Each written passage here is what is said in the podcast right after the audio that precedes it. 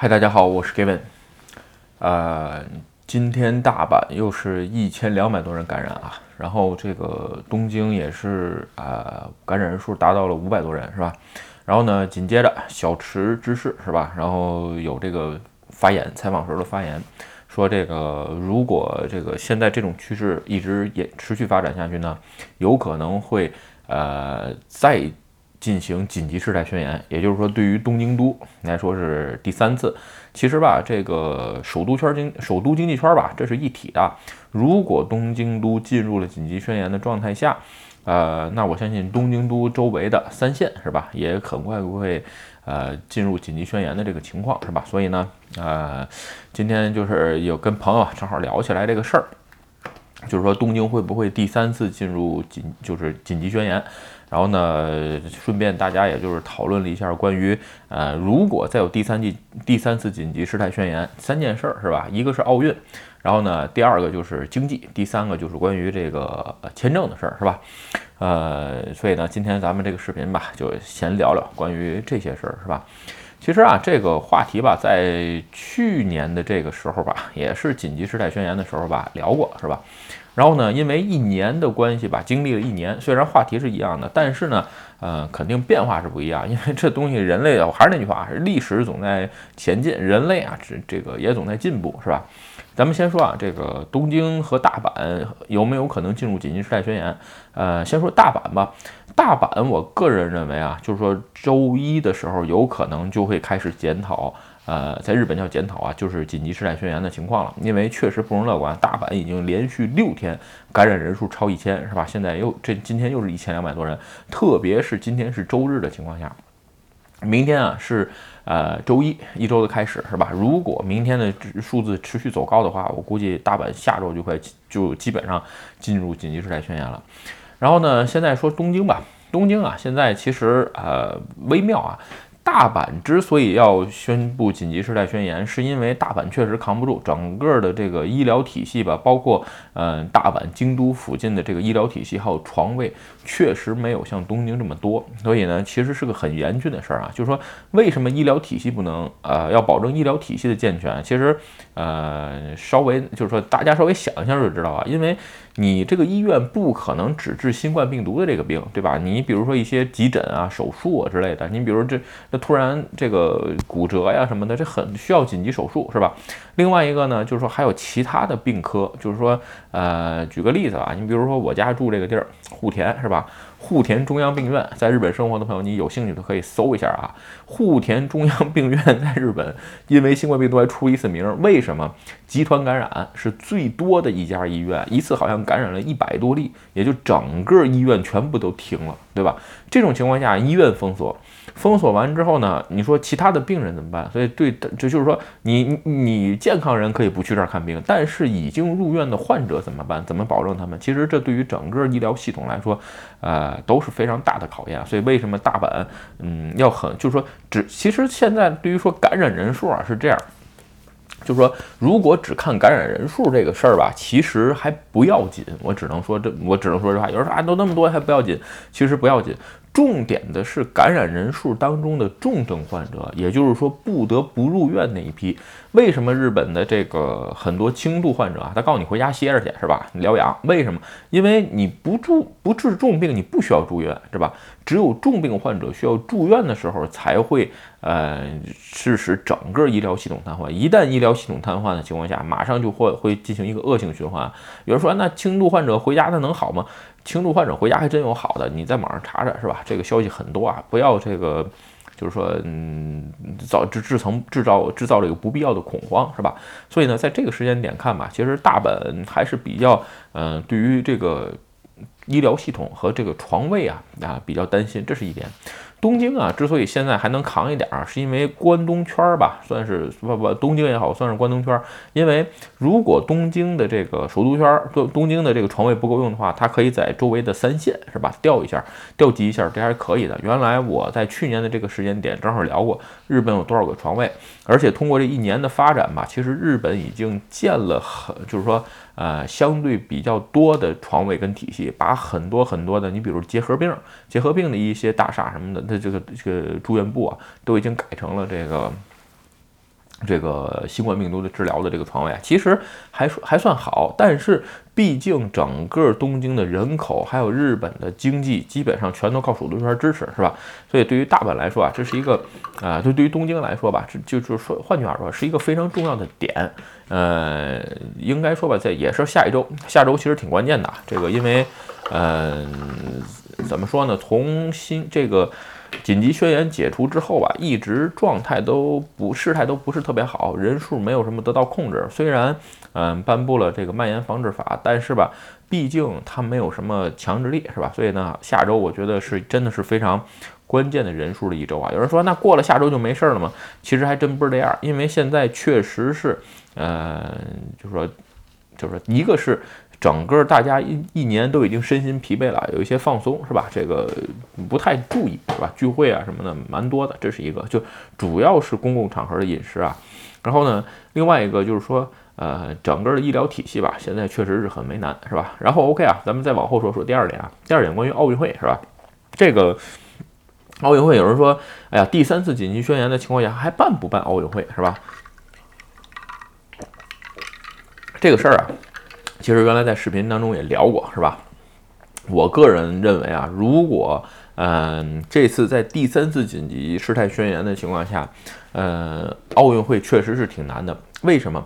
因为呃紧急事态宣言之后啊，就是说很多的行业要停工，这个真是没办法。你比如说日本的紧急事态宣言的时候啊，它是把汽车制造业刨出去了，汽车制造业可以不停，因为这是国家的立国之本，是吧？经济支柱它不停。但是你像奥运会建建的一些场馆啊，包括一些相这个其他的相被相用的这些设施之类的，还是要建设，还是要着手去做的，是吧？所以呢，如果在第三次紧急宣言的情况下，那这次奥运会的规模如果要办，会更缩小。但是呢，如果要是终止，我还是那句话，就是终止这件事儿啊，比你。办一个无人观看观看的这个要更要更要命。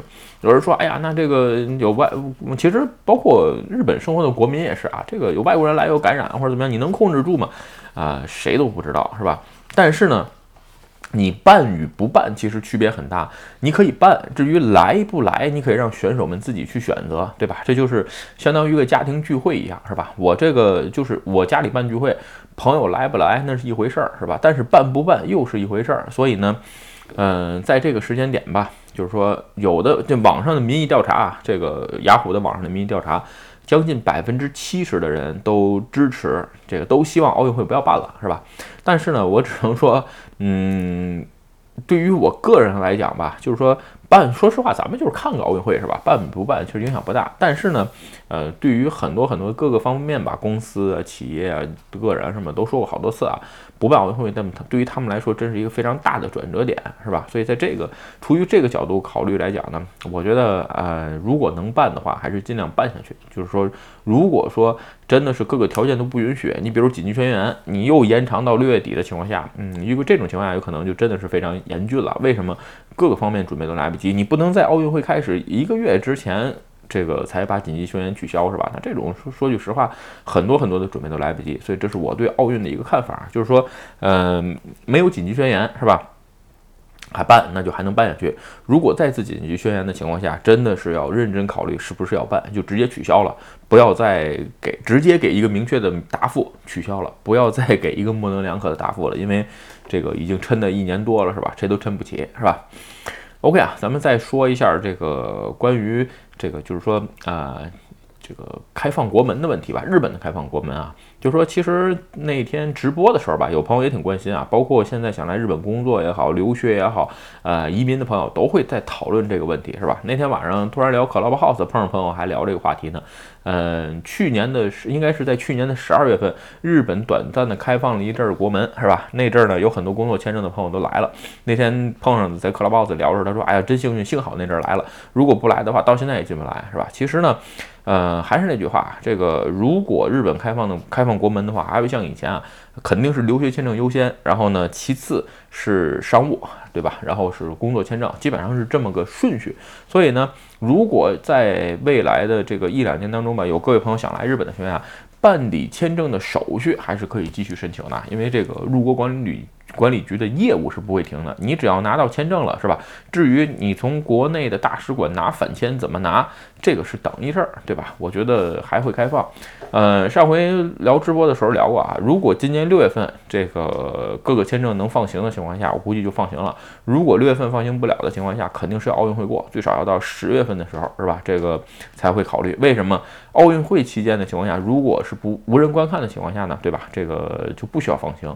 如果有客人观看的情况下，肯定会限制人数，先是选手是吧？再是一些呃每个国家给一些名额。我个人个人认为是这样啊，特别是落地签的这种是吧？但是说如果奥运会不办，那怎么样？我只能说，如果奥运会不办，那有可能会是一场大的混乱，是吧？这个完全，因为我刚才说这些话都是按照奥运会能正常办举办的情况下说的，是吧？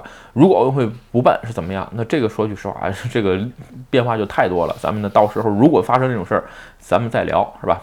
这是一个，OK 啊，咱们最后聊一点关于这个经济的事儿吧，钱是吧？其实，嗯，今年其实去年对于经济来说是最打击最大的一年。二零二一年相反，虽然与新冠病毒同存呃共这个共存的情况下，但是呢，经济打击其实我觉得已经属于一种慢慢恢复的状态。为什么？人们一年都习惯了，哎，也开始准备各种各样的这个对策，是吧？你比如说现在很多公司远程工作已经成为了一种。非常呃理所应当的事儿了，是吧？简单点说，要放四五年前，谁在家办公，那就太是凤毛麟角了。现在谁不在家办公，那才是才是一件比较奇怪的事儿，凤毛麟角，对不对？当然了，呃，我说的这话可能极端，你生产制造业需要公司的生提供生产资料的话，你就得去工厂，那没办法，是吧？